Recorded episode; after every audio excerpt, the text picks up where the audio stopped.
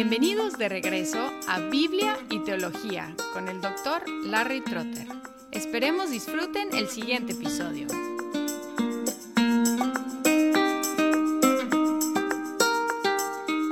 Después de escribir sobre su situación de estar acercándose a la muerte y su plan de asegurar de que sus lectores pudieran recordar las enseñanzas, las verdades que habían aprendido, Pedro se incluyó con los otros apóstoles y con su enseñanza unida que todos tenían en común. Leemos 2 de Pedro 1, 16 al 18.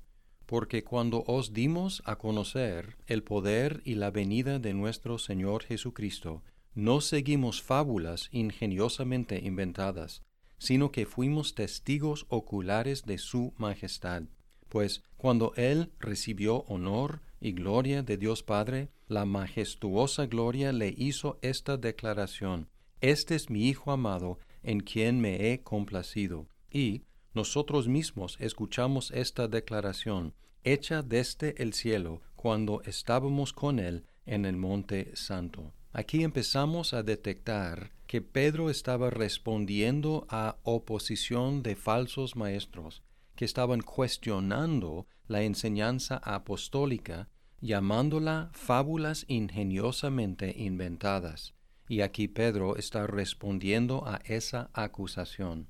Vamos a conocer más a fondo a los falsos maestros en el capítulo 2, pero aquí podemos detectar que estaban cuestionando la enseñanza universal de los apóstoles acerca de la poderosa venida de Jesucristo. En el 16 vemos otro par de palabras que probablemente se modifican cuando Pedro dice, porque cuando os dimos a conocer el poder y la venida de nuestro Señor Jesucristo, probablemente está hablando de la poderosa venida, no dos cosas, poder y venida, sino una cosa, la poderosa venida.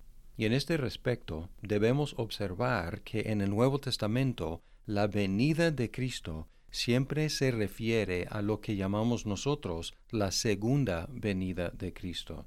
Los cristianos no empezaron a hablar de dos venidas hasta el segundo siglo, distinguiendo entre la primera venida y la segunda venida. Hoy en día seguimos esa costumbre que empezó en el segundo siglo, pero en el Nuevo Testamento la venida se refiere a la segunda venida de Cristo.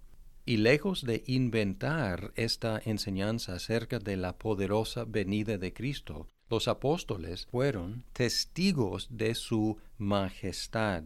Y esta palabra majestad tiene tonos divinos, tonos de divinidad. En el 17, pues cuando él recibió honor y gloria de Dios Padre, la majestuosa gloria le hizo esta declaración, Este es mi Hijo amado, en quien me he complacido podemos leer de ese evento, la transfiguración, en Mateo 17, 1 al 8, donde dice seis días después, Jesús tomó consigo a Pedro, a Jacobo y a Juan su hermano, y los llevó aparte a un monte alto, y se transfiguró delante de ellos, y su rostro resplandeció como el sol, y sus vestiduras se volvieron blancas como la luz.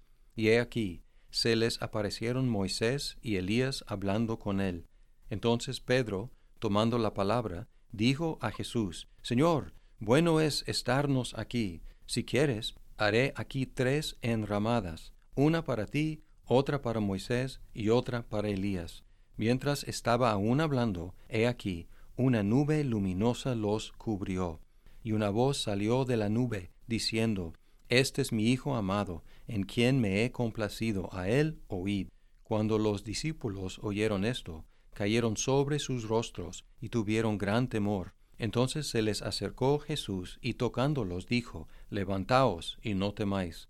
Y cuando alzaron sus ojos, no vieron a nadie, sino a Jesús solo. Reportando aquí en segunda de Pedro esa experiencia, Pedro insistió en que él vio a Jesús en majestad cuando el Padre le dio honor y gloria. Y además enfatiza que escuchó la voz del Padre declarando a Jesús su Hijo, su amado, y él en quien estuvo complacido. Esta declaración de la voz del Padre combina elementos del Salmo 2.7 e Isaías 42.1, indicando que Jesús es tanto rey como el siervo que iba a sufrir. En el Salmo 2.7 Dios declara a su Hijo el rey y en Isaías 42 Dios declara su complacencia con su siervo, el que iba a sufrir. Esta es la combinación que sorprendió a todos y previno que muchos reconocieran a Jesús, porque no anticipaban que el rey, el Mesías, el ungido, el hijo de David, iba a ser el siervo, el siervo que iba a sufrir por los pecados de su pueblo. Pero aquí tenemos esta combinación el rey también es el siervo que iba a sufrir.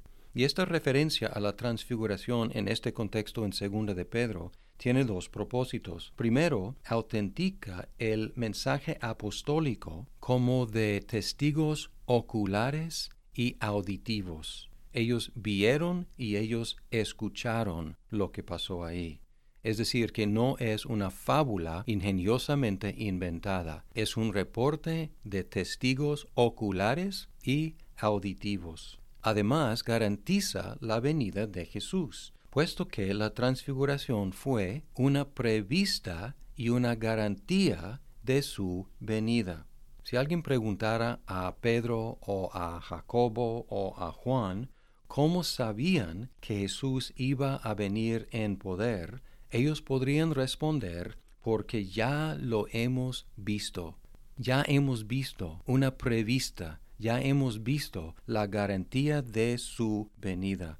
Y este hecho nos ayuda a interpretar un versículo que ha causado problemas en la interpretación. Y a veces la gente utiliza este versículo para criticar a Jesús y decir que estaba equivocado. Si regresamos a Mateo 16, versículo 28, un versículo justo antes del relato de la transfiguración, Jesús dijo a sus discípulos, En verdad os digo que hay algunos de los que están aquí que no probarán la muerte hasta que vean al Hijo del Hombre venir en su reino.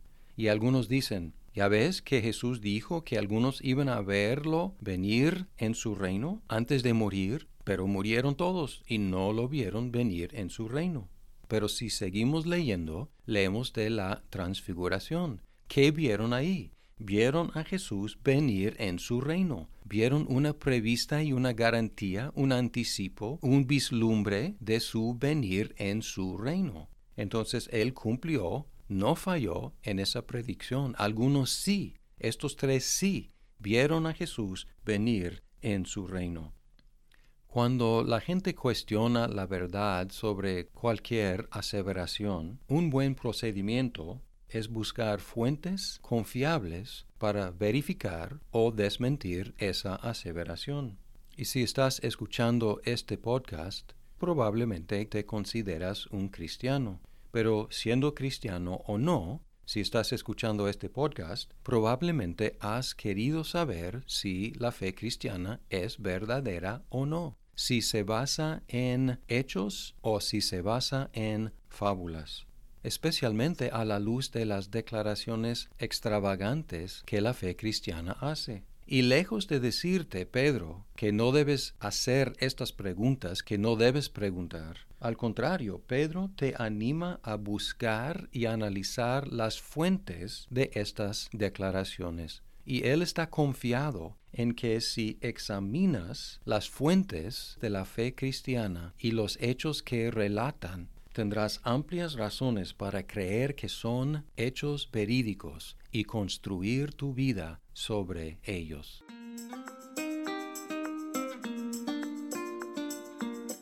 Muchas gracias por escuchar este episodio. Si estás disfrutando Biblia y teología, por favor compártelo con tus amigos. Hasta pronto.